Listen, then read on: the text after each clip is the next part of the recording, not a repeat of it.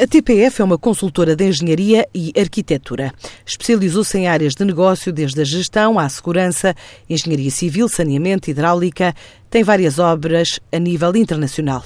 No início da década, integrou um consórcio na Argélia para a construção de uma nova linha férrea entre Oedá e Telat, com 130 km de extensão e um valor de contrato na ordem dos 27 milhões, hoje, sem revelar valor de novos contratos, tem obras desde Angola à Turquia e até Laos na área das barragens. Adiantou recentemente, em entrevista à TSF, Mário Samora, diretor de hidráulica da empresa. Nós, por exemplo, projetámos há pouco tempo uma na Turquia, tenho uma em Angola neste momento, outra para nos Camarões, Vou fazer daqui a pouco mini hídricas no Quénia também.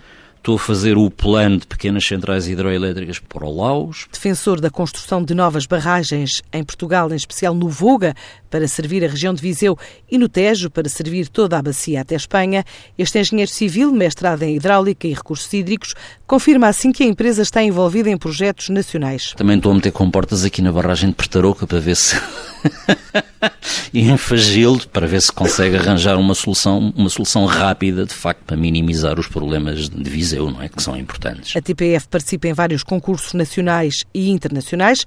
Só em 2015 viu a carteira de encomendas do grupo aumentar em Portugal de 28,7 para 34 milhões e meio de euros.